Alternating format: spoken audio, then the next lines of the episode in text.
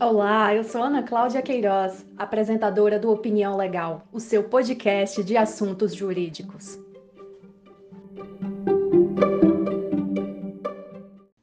Vamos falar sobre meio ambiente e agronegócio brasileiro, que atualmente é o responsável por manter o equilíbrio da balança comercial do país, com geração de riquezas para o Brasil, mesmo em tempos de pandemia. O nosso convidado é o Dr. Jorge Zumbert, Legal Master Ambiental da Moselo Lima Advocacia. Olá, doutor Jorge, tudo bem? Gostaria de agradecer a sua participação em mais uma edição do nosso podcast.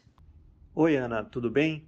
É um prazer estar com vocês aqui em mais um podcast Opinião Legal da Moselo Lima e espero que seja uma oportunidade para esclarecermos alguns pontos muito importantes relacionados ao meio ambiente e ao agronegócio brasileiro. Doutor Jorge, acredito que não há como falar sobre meio ambiente e agronegócio sem tratarmos de sustentabilidade. Então eu te pergunto: o setor agrário brasileiro é sustentável? Olha bem, Ana, essa pergunta é muito importante, ah, principalmente nos dias atuais em que se criaram alguns mitos relacionados à proteção do meio ambiente, inclusive com relação eh, ao agronegócio no Brasil.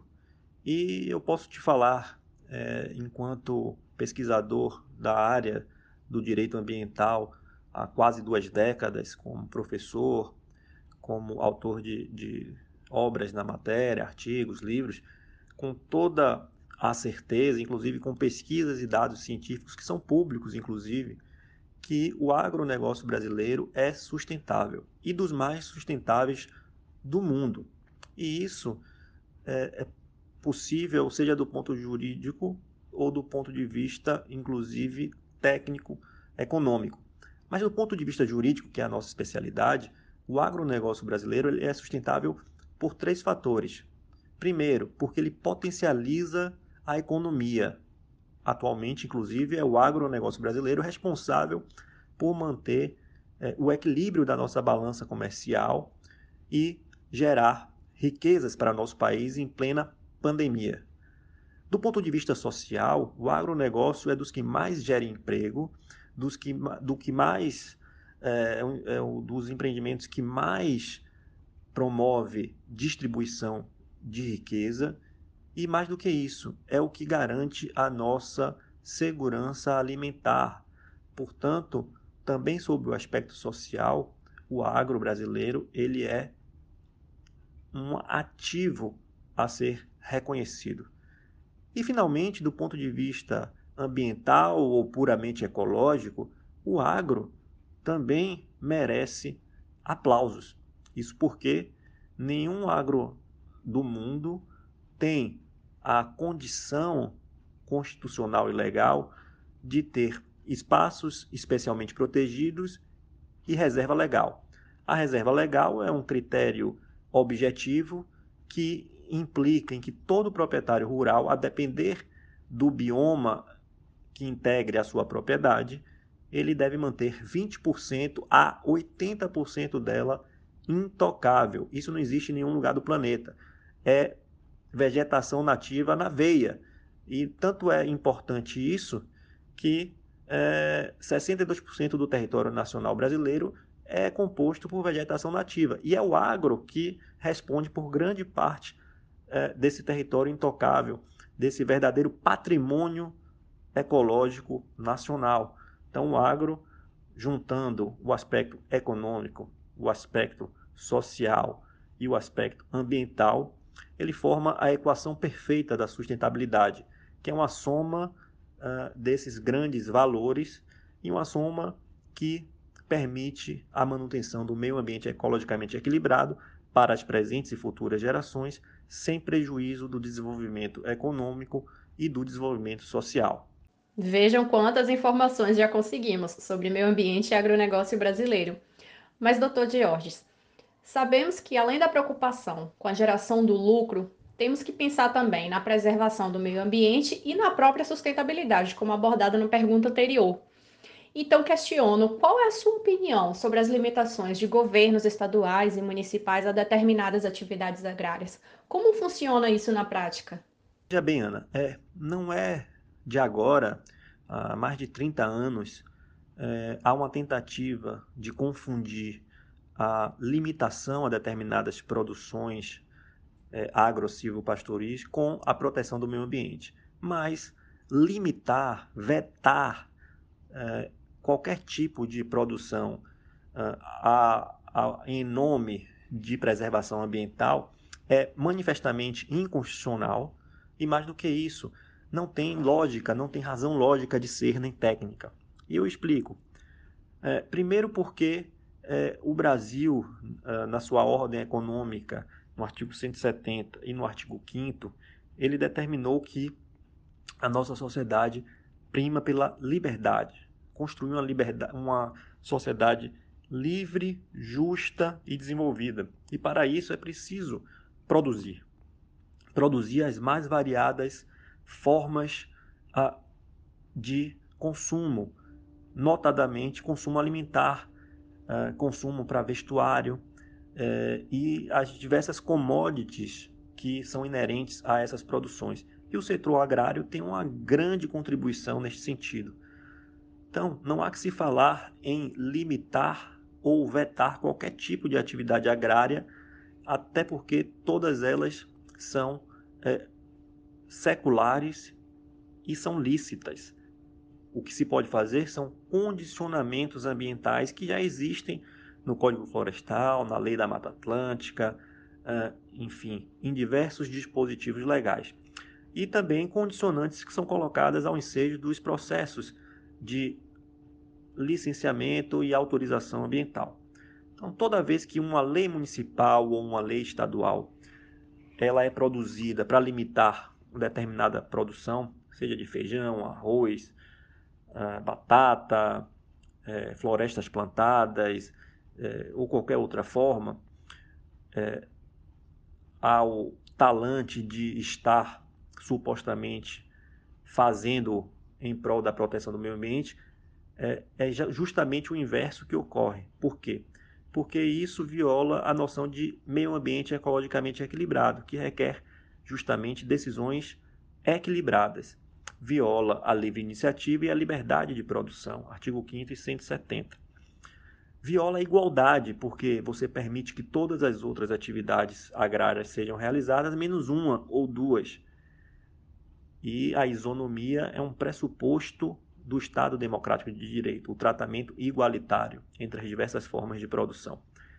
É, e mais do que tudo, viola a denominada uh, garantia constitucional do devido processo legal substantivo, que protege todos os direitos individuais fundamentais e que determina nesse aspecto substancial ou material que os atos do poder executivo, legislativo e do próprio judiciário eles devem ser necessários, adequados e proporcionais, razoáveis, portanto. E não é razoável, a título, mesmo que a título de preservação do meio ambiente, você impedir determinada produção ou condicioná-la de modo que praticamente esvazia o seu conteúdo econômico. Então, toda vez que existe uma norma que é, inviabiliza determinada produção agrária, ela é inconstitucional por violar a Constituição.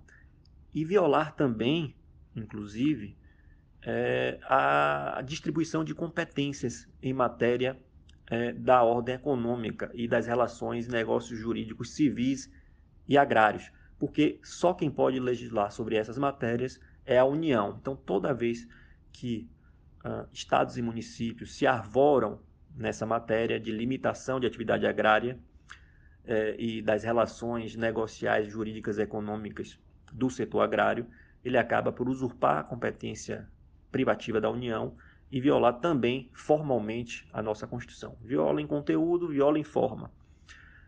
E para além disso, uh, acaba também por causar diversos prejuízos econômicos, sociais e ambientais porque muitas vezes essas atividades passam a ser exercidas sem controle ou de forma é, com subterfúgios, sem condicionamentos, enfim, ao largo da ordem jurídica, causando muito mais danos do que é, benefícios ao meio ambiente ecologicamente equilibrado. Então, são medidas que não têm amparo jurídico e não têm amparo legal, uh, muito menos constitucional e tampouco técnico porque também a, a Embrapa, que estuda as diversas formas de produção no nosso país, de produção agrária, nunca ah, em sua história eh, fez qualquer tipo de zoneamento agrário que impedisse determinada cultura no nosso país. Então, ah, não há razões nem técnicas, nem constitucionais, nem legais para a limitação de atividades agrárias em municípios e em estados. E, neste sentido, há precedentes do Supremo Tribunal Federal, que, que já reconheceu inconstitucional atos é, do Legislativo neste sentido, e dos diversos tribunais, inclusive é, no Espírito Santo, na Bahia, em São Paulo, em Minas Gerais, em vários outros estados. Então é matéria pacífica e agora nós temos sustentado que, inclusive, o Poder Legislativo e o Executivo, que insistem nessas medidas é, absolutistas, é, que vedam em caráter absoluto determinada atividade, podem ser responsabilizados pelos danos causados aos produtores e, uh, se provado má fé, dolo, uh, podem inclusive ser responsabilizados por improbidade administrativa. É o que eu tenho pesquisado, estudado e visto já sendo reconhecido é, pelas decisões, algumas decisões esparsas dos órgãos de controle, do judiciário e pelas lições da doutrina também. É, então, é, a gente está sempre sinalizando no sentido de que, quando consultados por municípios e estados, que é, não levem a efeito esse tipo de legislação limitadora e, e, que veda determinada cultura em específica, mas sim legislação que ordene esse tipo de atividade com condicionantes, com é, instrumentos de coordenação, mas jamais de vedação da atividade.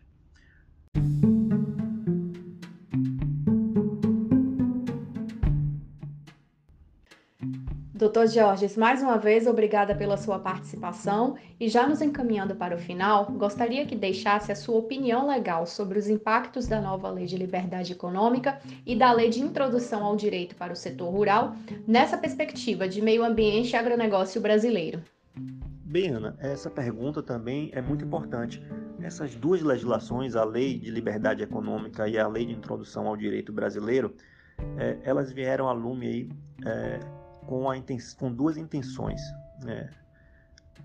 Permitir que o empresário brasileiro, o trabalhador brasileiro, o empreendedor brasileiro tenha é, menos burocracia e sua palavra, seus documentos, seus atos tenham mais confiança pelo poder público e de outro lado é que as suas relações ah, seja entre particulares ou entre particulares e poder público, sejam pautadas pela segurança jurídica. Então, são esses dois pressupostos que é, fundamentam essas duas novas legislações.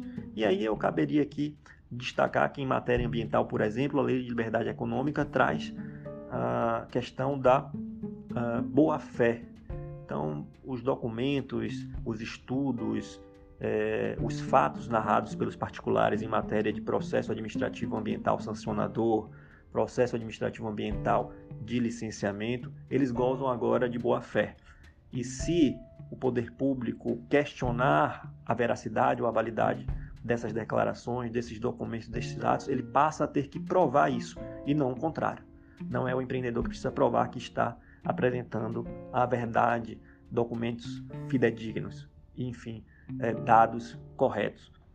Por outro lado, ainda na lei da liberdade econômica, ela determina que qualquer lei e seu regulamento, uh, principalmente os regulamentos, lei, as leis uh, editados através de decretos e portarias, elas precisam contemplar previamente a análise de impacto regulatório, ou seja, em que isso vai contribuir ou prejudicar as atividades econômicas, inclusive mensurando os impactos fiscais, orçamentários, de infraestrutura.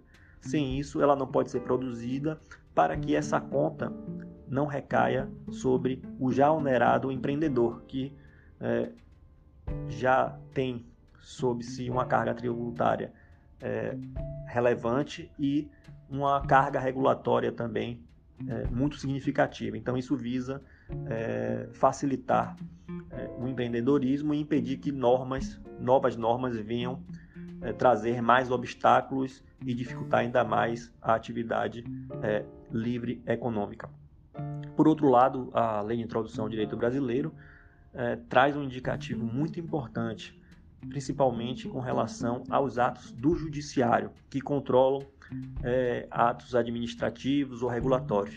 É, o Judiciário não pode mais suspender licenças, calçar, caçar alvarás, é, enfim, é, embargar obras, atividades, empreendimentos, sem antes mensurar o impacto econômico, social e de infraestrutura dessas decisões. Então é preciso que o juiz demonstre que ponderou entre é, o interesse juridicamente a ser tutelado a pedido do Ministério Público, a pedido de organizações não governamentais, a pedido de defensoria pública em ações coletivas ou em ações individuais também, e ponderar esses interesses com os impactos que aquela intervenção do judiciário pode causar é, no decorrer do processo em relação àquela atividade, para que, é, ponderando esses conflitos, ele tome uma decisão, inclusive quantificando ah, eventuais danos sofridos que, ao final, podem ser reparados em razão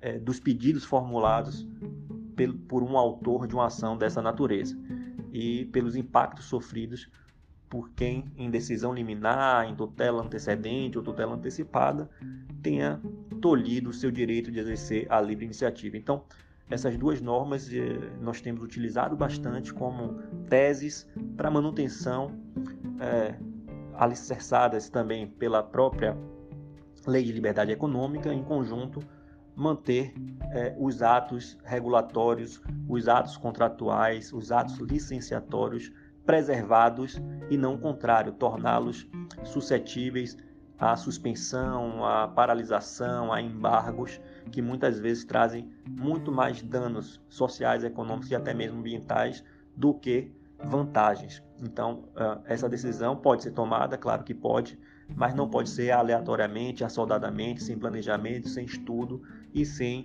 a análise do impacto no caso concreto. O impacto de ordem, repito, social, econômica e ecológica que precisa ser mensurado, cotejado, demonstrado por quem requer, mas principalmente por quem decide por uma suspensão ou não de uma licença, de um alvará, de uma atividade, enfim, de um empreendimento.